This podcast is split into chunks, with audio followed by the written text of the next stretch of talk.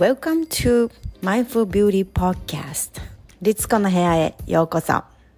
このポッドキャストでは Awaken Your Authentic Self をテーマに自分らしくあり自分の生きたい世界を自分で作るんだと決意して動き始めた女性へ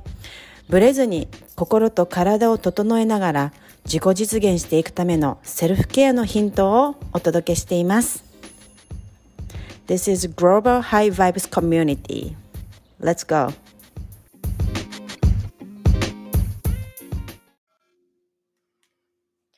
皆さん、明けましておめでとうございます。えー、いつも私のこのマインドフルビューティーポッドキャスト、リツコの部屋に、あの、来ていただいて、えー、ありがとうございます。えー、年末のね、5days リトリートのワークはしていただけましたでしょうか、えー、今日は新年のね、2023年の、えー、一番初めのあのエピソードということでね、あのみんな今年はこうしたいとか、こういうこと叶えたい、こういうことを現実化したい、いろんなことがあると思うんですよね。なりたい自分みたいなものを一番強く、うん、こう思い描くあの日じゃないでしょうか。ね、元旦とか、ね、あのお正月っていうのは。というわけで今日は皆さんのこれタイトルがねその欲求というかその欲しいものっていうのは本当なのかっていう まずは質問をしたいと思います。そして今日は重要な3つの質問ということであの、本当に本当にこう研ぎ澄ましていただきたいんですよね。ああの、欲しいもの。実はその言っているものって、本当に欲しいものじゃないかもしれないっていうか、欲しいものは、あなたがその状況にありたい状況に、えー連れてってくれるような、あの、ちっちゃな、まあ、ゴールみたいなものなんですよね。うん。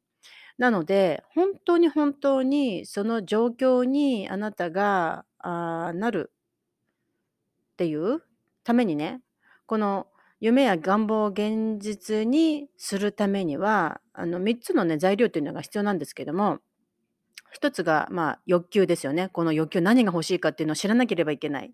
うん。本当に欲しいもの。そして次は信念ですね。強い信念、それを信じること。そして期待、それが本当に手に入るっていうね、もうやってくるっていうのも期待するわけですよ。うん。この3つの材料が必ず夢を叶えるには必要で、まあ、どれもね、あの、曖昧ではいけないんですね。うん。これやってこないんです。で、今日はあなたの本当の欲求を知ることから始めようという、あの、お話ですね。えーナポレオンヒルって聞いたことありますか？ナポレオンヒルの言葉にね、あなたの欲求が十分に強ければ達成するための超人的な力を持てるようになります。スーパーヒューマンね。あのでこの欲求っていうのが何とかが欲しいとかこれが欲しいとか物質的な何かそうそうではなくてもう内側からこう燃えるような欲求なんですね。これをバーニングデザイアとあの、ナポレオンヒルは言っています。燃えるような欲求も内側から出てくるような、そういった欲求っていうのを持たれたことありますか？えー、私たちはね、日頃からこう、いろんな、あの、こう、欲しいものとかね、欲しいもの、これじゃない、あれがやっぱりこれがいいっていう風にね、結構何回も変えてるんですよね。一つのこのバーニングデザイアみたいなものに、あの、とどまらずにですね、あ、やっぱりこうじゃない、ああ、やっぱりこっちがいいかな、こうなんじゃないかなとかね、これね、上辺の欲求だったりするんですよね、結構ね。物質的な、なんていうかな、表面的なもの。で、まあ、これ何が起きるかっていうと、例えば、あの、レストランで例えるとですね、あの、もし皆さんがピザ食べたいって言ってレストランに行って、ピザを食べたいっていう風にオーダーしたら、あの、まあ、あの、調理人のね、シェフはね、ピザ作り始めますよね。トマトソース乗せて、モッツァレラチーズ乗せて、えー釜に入れる準備を始めます。だけれどもあなたが、もし気が変わって、やっぱりピザじゃなくって、えーそんなにお腹いた食べれない、なんかお腹結構そんな空いてないから、やっぱりちょっとスープにトマトスープにしときますって言って、すいませんって言ってまた呼んで、トマトスープに変えていただけますか？って言って、あ、わかりましたって言って、シェフの人はね、ピザ作るのやめます。そこで。ね、それやめて、トマトスープ作る準備に取り掛かります。ね。で、またトマトスープ作ってる時にさ、気が変わってさ、えー、なんか違うものサラダ？サラダにやっぱりしたいですって言って、はい、わかりました。トマトスープ作るのやめて、サラダにする。まあ、こういうこと、レストランでこんな、あの、優柔不断なこと、えー、ちょっと笑っちゃうかもしれないけれども、あのー、でも人生で結構私たちこれをしてるんですよね。うん。あのー、この、私たちっていうのは、まあ、オーダー、こう、オーダーするわけですよ。オーダーね。うん。で、オーダーっていうのは私欲求ですよね、自分の欲求？うん、まあゴールでもありますね、人生で言ったら。オーダー、この何が欲しいかっていうオーダー、内容、ね、欲求。そして、シェフ作ってくれる人っていうのは、このハイインテリジェンスって言って、まあ、あの神様とか、まあ、宇宙とか、まあ、こういうものですよね。何でもいいんですけど、あなたのあなたなりの言い方があると思うんですけれども、まあ、これハイインテリジェンスと言います。これが、あの、あなたのこの欲求を持ってきてくれるんですね。作って持ってきてくれるんですよ。届けてくれるんですよ、私たちのところに。だから、この欲求がですね、自分がまず何が欲しいのか分かってないと、何回も何回もチェンジしちゃうんですよね。チェンジして、えー、欲しいものをあの渡すのにですね、あのもちろん変え変えます。はい。で、必ずこれ現実になるためには、はい、わかりましたっつってポッと出てくるわけじゃなくって、タイムギャップっていうのがあるんですね、ギャップが必ず。タイムラグがあるので、えー、時間があのかかります。で、この間に何を、あのー、すべきかっていうのは、オーダーを変えちゃいけないんですよ。だってオーダー変えたらまたそこからタイムラグで時間かかるわけじゃないですか、作り始めるのが。だから、オーダーを毎回毎回変えたらですね、まあいい加減にね、あなたが本当に欲しいものなんてなかなかやってこないですよね、時間かかっちゃって。そうじゃなくって、このタイムラグ、作ってる間、待ってる間っていうのは、具体的に、えー、自分の欲しいものを研ぎ澄ませて精密にクリアにもっともっとこう研ぎ澄ましていくような、うん、感じっていうんですかね。うん。あのーそのピザで、ピザで言ったらさ、まあ例えばじゃあ、うん、ピザでピザで言ったら、えー、まあ、どどのぐらいの焼き加減なのかとか、ね、だから変えないわけよ。オーダーは変えないのよ。ね、トッピング、これをちょっと、これとこれとこれを足すぐらいとかさ、ね、えー、食べる時に何かつけて食べるのかとか、まあ、そのもの自体を何回も変えてるとですね、本当にやってこないんですよね。というわけで、まずは必要なことは、何が欲しいのかを明確にすること。そして、もうか一回書いたら、オーダーの紙に書いたらですね、書く。書いて渡す。そそれか、まあ、ビジョンボードにね、えー、自分、ビジョンボード作ったりとかするのいいですよね。元旦とかね、この年の初めにまた作り直す。うん。あの、1年でね、やっぱり自分のゴールとか、いろいろそういうものって変わると思うんですよ。なので、もう一度作り直すのもいいと思います。そして、それにフォーカスしていくことですね。はい。で、私たちのね、あの、ほとんどはやっぱりね、未熟な欲求が多いんですよ。やっぱりこれがこれが必要なんじゃないか、あれが必要なんじゃないかって言ってね、これがね、内から燃えるような、この欲求じゃないんですよね、頭で考えている。これ何が未熟な欲求かっていうと、結局周りの人が良しとしていることとか、成功の形とか、何、つえっと、月にいくら稼ぐとか、こういうような見た目が良いとか、あの、何、えー、家がこんだけあって、貯金がこんだけあって、じゃないとダメだとか、なんとかかんとか、いろいろありますよね。周りの人が言うことの基準に合わせて、私はこれを持っていれば、こうなるんじゃないかとか、えー、幸せになるんじゃないかとか、やっぱりね、考えちゃってるんですよね。うん。あの、こういう状況がないといけないんじゃないか。もう周りの流行とかさ、あの、刷り込みっていうのがすごくありますんで、知らないうちにね、やっぱりそれに合わせたね、私たち欲求みたいなものをね、求めちゃってるんですよね。それが嘘の、嘘っぱちの欲求なんですよ。それは本当にあなたの内から燃えてくるような、あなたの魂が欲しているような欲求ではないんですよ。あなたの魂が満たされるような欲求ではないっていうことですよね。で、なんか、あの、最近ね、私のダイエットの話、去年なんか結局落ち着いた話。去年はね、ダイエットで始まって、ダイエットっていうか、あの、ヒップノセラピーしてもらって、ダイエットにから始まったんですよね。で、結局年末、まあ、落ち着年末っていうか、まあ、去年落ち着いたのはですね、最初はね、私ね、15キロぐらい痩せたいなとか思って、なんでかっていうと、なんか痩せておしゃれもっとおしゃれ楽しみたいし、写真写り良くなりたいみたいなさ、そんな感じだったんですよ。うん。あの、自分がさ、もっとメディアとかこう出た時に写真写りいい方がいいなとか、なんかそんなことを思っていて、なんか前からそう思ってたんだけど、でも自分のことをね、自分の人生のことを考えて、どういう体験がしたいのかとか、もっともっと振りふほ深掘り？深掘りしてった時にですね、あの、そんなことじゃないんだよね。15キロ痩せたいとか、おしゃれで写真をよく写りとか、そんなそんなそういうことはね、うつ上っぺの上っ張り？え、なんだっけ、上辺？上辺の欲求なんですよ、そんなことは。で、なんでかっていうと、やっぱりさ、インスタグラム見てさ、なんかスタイルいい人とかおしゃれで見てる人いいなと思ってるから、私もああいう風になりたい、なんかああいう風に自信持って写真写りたいなと思っちゃうわけじゃん。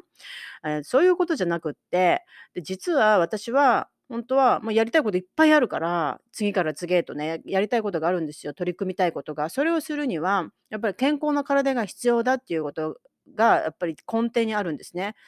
活発に動ける動ける体。えーで、やっぱり80過ぎても、あの、まあ、いろんなとこ行ったりとかできるような体力が必要っていうことが私はよくわかっね、分かって、で、ま、自分の見た目ってそんなに別に嫌いじゃないんですよね。別にいいんだよ。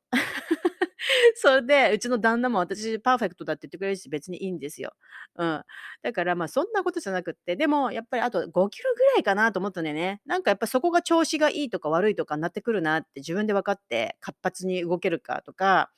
なんか体調？体調がやっぱ5キロぐらいだなっていうのが私分かって、むやみに15キロ痩せる必要なんかないってことがほんとによく分かって、別になんか体型が、あの、こう、ふくよかであろうとも、なんか別にそれ私自分のキャラとしてずっと、あの、思ってるんでね、あの、それでもいそれでいいんだっていうことがよく分かって。で、でも5キロでやっぱり体調が結構違う。うん。あの、やっぱり生活習慣で、運動とか食べ物で、なんかこの辺が乱れてくると5キロの辺、ここが来るなって思ったんだよね。で、まあ、それがベストフィーリングなんですよ。5キロがあと少し減ると体が軽いとか、ベストフィーリングな感じがするから、ああ、そこなんだなって。やっとね、やっぱり全然自分は周りと比べてない。本当にそう思ってたんだけど、あ、やっぱり比べてたんだってことがよく分かったんですよね。なんか、どっかのスタンダードに合わせようとしている。で、私のやっぱり目標はもう血液検査とか健康診断した時に、コレステロールとか血糖値とか、もう本当にね、内臓的な問題ですね。そこが健康であれば、もう私はすごくよくって、ね、あとはなんか腰とかさ、膝に負担がかからないように、体重重すぎないようにしていけば、いつまでも歩けるような、ね、膝とか悪くする人多いから、やっぱりいつまでも歩けるような、えーようにしておく。まあ、そこなんだっていうことがよく分かったわけですよ。じゃあね、こういうふうに私が、えー何かするとき、何か欲しいと思ったときにですね、ね、こうスリムな体が欲しいなんて思っちゃったんだけど、別にそこまで必要じゃないんだってことがよく分かったんだけど、でも他のやらなきゃやりたいやらそのためにやりなやらなきゃいけないこと、じゃあ、あの、食事を意識したりとか、えー運動をね、こまめに体を動かしたりとか、ストレッチしたりとか、そういうことが自分が必要だっていうことが分かるわけですよね。体重をむやみにあの減らすことが必要なわけじゃないですよね。まあ、そういうことが分かってきます。で、まあ、今日はね、本当に皆さんが自分が何が欲しいのかっていうのをクリアにしていただきたいわけですよ。こんな上べ上っ面なことに振り回されずに。うん、で、本当にこの自分の内側からこう燃えるような欲求、うん、っていうのを、えーこう引き出していただきたい。うん、で、これに必要なのが3つの質問っていうのがああるんですよね。で、まず最初に今日もね、あの、ちょっと紙を準備していただきたいなと思います。これを今日はクリアにしてください。自分が本当に何が欲しいのか。最初は、まず一つは experience。ね。えーこの人生でどんな経験がしたいのか、どんなこう、 beautiful life だよね、自分の美しい目を閉じてどんな体験したいんでしょう、どんな経験したいんでしょ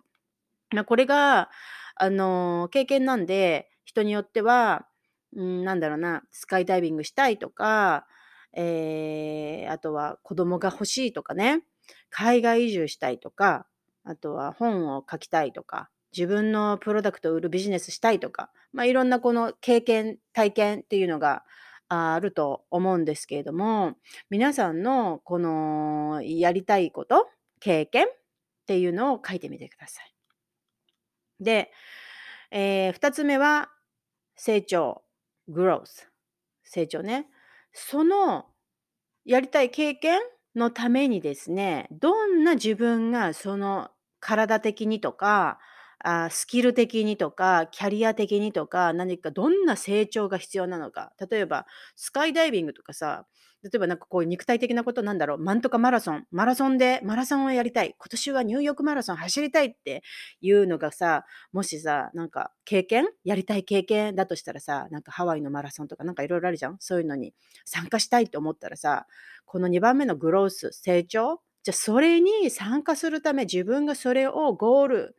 か完走するために必要な体づくりが必要なわけじゃん、今から。うん。ね。それでそのそのために必要なもの、例えばじゃあ、ニューヨーク行きたい、ニューヨークのマラソンとか出たいって言ったらさ、英語が今全然喋れない人、なんか英語？ちょっと英語の勉強もしとこうかなとかさ、英語が必要かもしれないし、ね、海外移住したい人もそうですよね、いろいろね。その状態、その経験をするために、あなたは今の自分からどんな成長が必要なのか、どんなスキルとかキャリアをとかなんか、えー、ものが必要なのかっていうのを書いてみてください。ね。えー、成長ですね、2番が。で、3番目、これすっごい大事なんですけれども、contribution、貢献です。あの、結構この何がしたいかとか、えー、じゃあそのために何すればいいのかっていう、この自分のためっていうのはね、みんなすごいすると思うんだけども、この3番目のコントリビューションっていうのを、ほとんどの人がやっぱり考えてないから、なかなか現実化しないんですよね。で、すごくこれ大事で、あの、やっぱり、うーん、物事っていうのはあなたの個人的な欲求だけでね、叶わないんですよね。なんかこれ世の中の、うん、なんだろうな、この宇宙の法則っていうかな。うん。それをあなたがすることで、だからみんながいきなり大金持ちにみんなならないわけよ。あの、大きな、やっぱりその、世の中に貢献するっていうところまで大きくだってみんなお金欲しいとかさ、みんなさ、このナイスバディになりたいとかさ、いろいろ思うわけじゃんね。だけど、じゃあ、そうならないのはなんでっていうことは、この3番目のコントリビューションっていうところを考えていないからなんですね。で、これが起こらないとですね、世の中はそれをすることによって、世の中に良いとされることしか叶わないんですよ。もしそうじゃなかったらですね、悪い、もう極悪なことたくさん起こっちゃいますよね、現実化。そうならない風になっています。はい。で、このコントリビューション、貢献ね、あのー、このダライ・ラマも言っております。もしあなたが幸せになりたいのなら、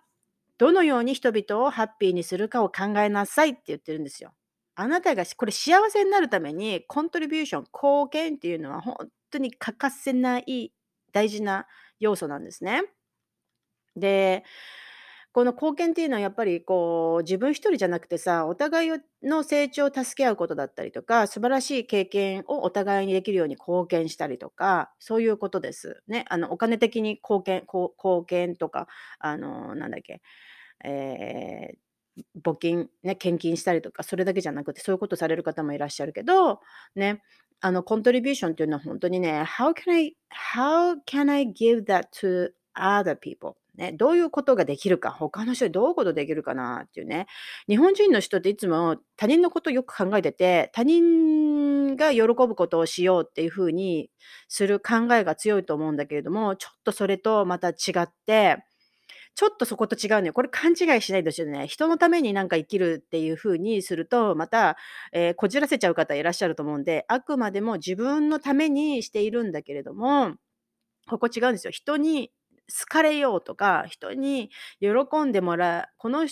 これ自分が我慢しても相手がね、これが良しという言われる嫌われたくないからイエスと言おうとか、それじゃないですよ。もうこれ日本人すっごいしてるから、自分を、えー、おざなりにしてまで人にそんなことできないです。これまずそもそも間違いできてないから。これやっちゃってる人。これピープル、ピーポープリーザーだからね。人を喜ばせようとしていて、自分のソウルが死んでいる。これすごいから、これ間違えないでください。貢献するっていうことは、あなたの喜びになってなきゃいけないんですよ。貢献っていうのは、人に好かれるためにとか、人に喜んでもらうために自分に犠牲にして貢献するのと違いますよ。犠牲と貢献成り立たないですよ。あなたの喜びでなければいけないんですね。なんで、これをよーくよーく考えていただきたい。うん。で、あなたがなんかこの、えー経験したいこと、この人生で経験したい、えーなんか面白い、楽しいことを、海外移住したい、えーマラソン完走したい。ね。えーまあ、それで、そしてそのために成長する。ね。何かね、え得るスキルとか、ね、そういうキャリア。ね。そうする、それをあなたが手に入れたことで、世の中にどんなことの貢献になるんだろうっていうのもちょっと考えてみてください。あなたが、えーそのマラソンを走って達成したしてその体の強さとか精神力とかを身につけた。それを達成することによってあなたはどんなことを貢献できるの？どんなことをインパクト与えられる？どんなインスインスピレーションを世の中に与えることができる。誰に与えることができる？こうここまで考えてください。それがあなたの家族にインスピレーションを与えるかもしれないし、あなたのコミュニティかもしれないし、ちょっとわからないんだけども、で、誰にどんな風に影響を与えられるの、どんな貢献ができるの？っていうのをちょっと考えてみてください。で、あの、私たちっていうのはね、この世の中に生まれてきた理由っていうのは、この2つね、スピリチュアル的には、魂が経験しにやってきたこと。私たち、私たちっていうのは、この体は、体に魂が入ってるんじゃなくて、魂が体っていうものを持っているって、こっちの方で考えてみてください。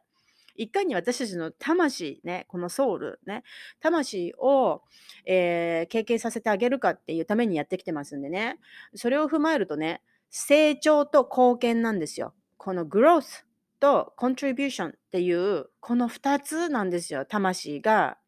私たちがスピリチュアル的に経験したいと思っていること。で、えーこの魂の成長と自分が生まれながらに持ってきたギフトを使って世の中に貢献することなんですよね。あの、この間もね、うちの旦那がなんかと話してて言っててね、うちの人って結構こう人に、人を助けるとか、なんか年末もね、ちょっとそういうことがあったんですよね。うん、なんかそういうことがね、すごくね、見返りなしにできるね、すごい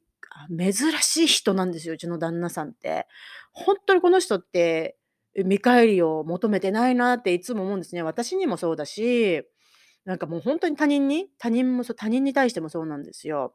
で、あの、うちの旦那さんが言ってたんだけど、あの、まあ、お母さんね、彼のお母さんはすごい敬虔なクリスチャンなんだけど、やっぱりいいことしなさい、いいことしなさい。クリスチャンの人ってこうね、やっぱり何か、その、まあ、日本で日本語で言ったら何て言うんだろう、えーこう、人徳を積むじゃないけど、こう陰でね、誰にも見られてないところでいいことしなさいみたいなさ、なんか、あの、そういう風に言われるじゃない？それがなんか自分がいいいいものをもらえるみたいなさ、神様から。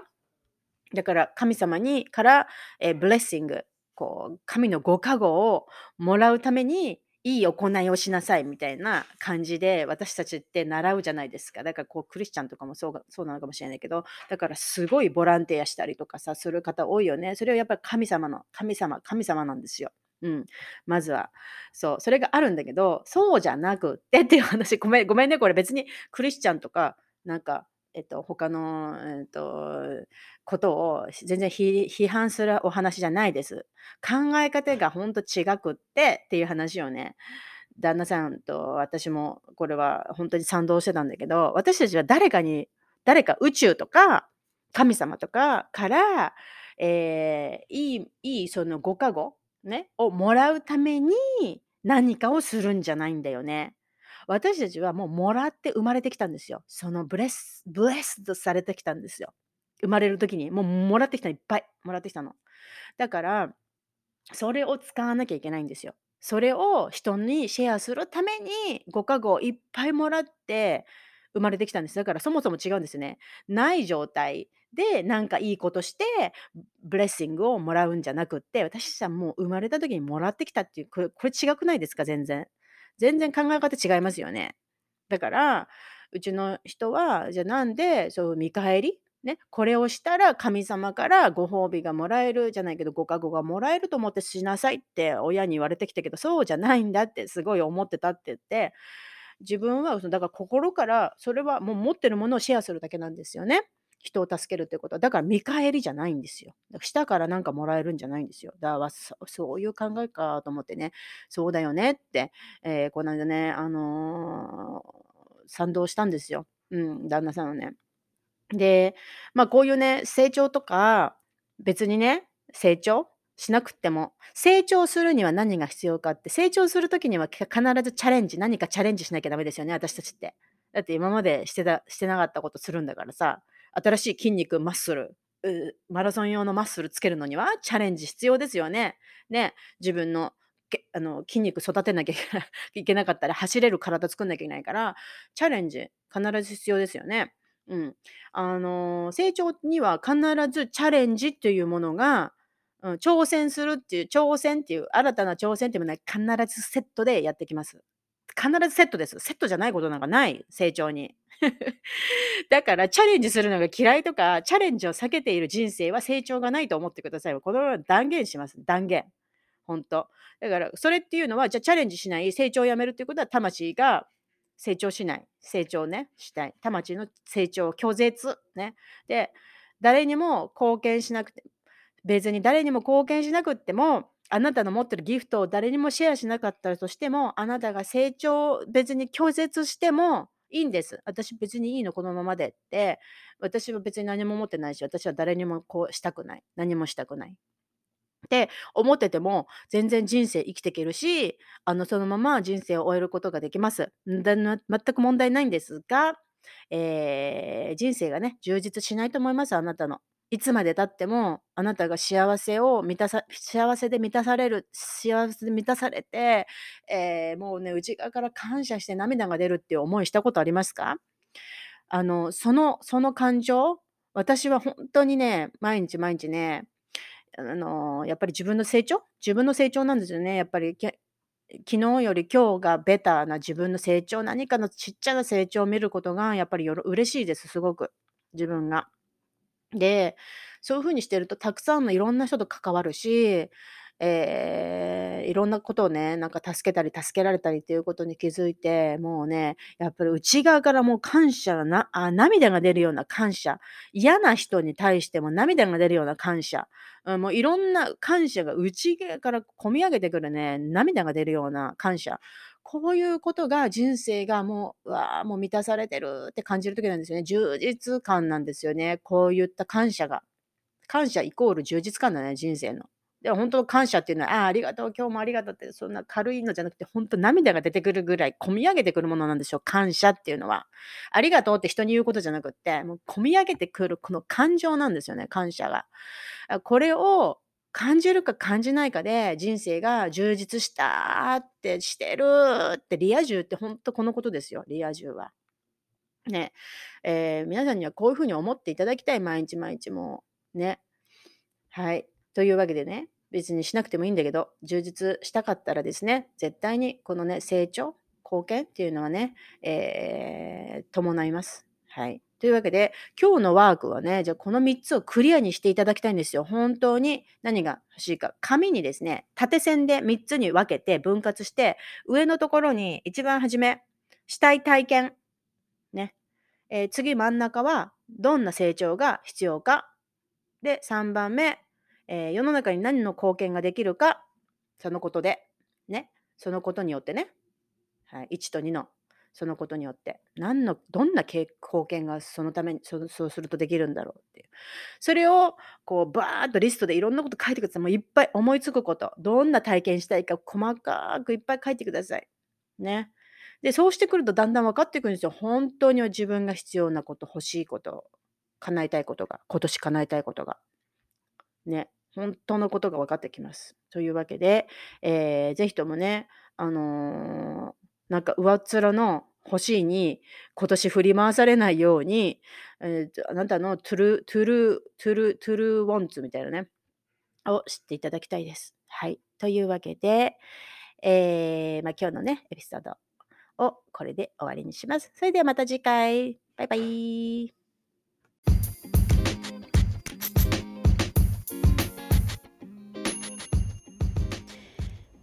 皆さんは日頃自分がしている決まったセルフケアのルーティンはありますか？ただいま、えー、私、インスタグラム、リツコ・ボルジェスのインスタグラムのプロフィールリンクよりニュースレター登録でブレない自分を作るシンプルでパワフルなセルフケア習慣ワークブックをプレゼントしています。ぜひ、えー、ご登録してダウンロードして、えー、明日からね、パワフルなセルフケア習慣を始めてみてください。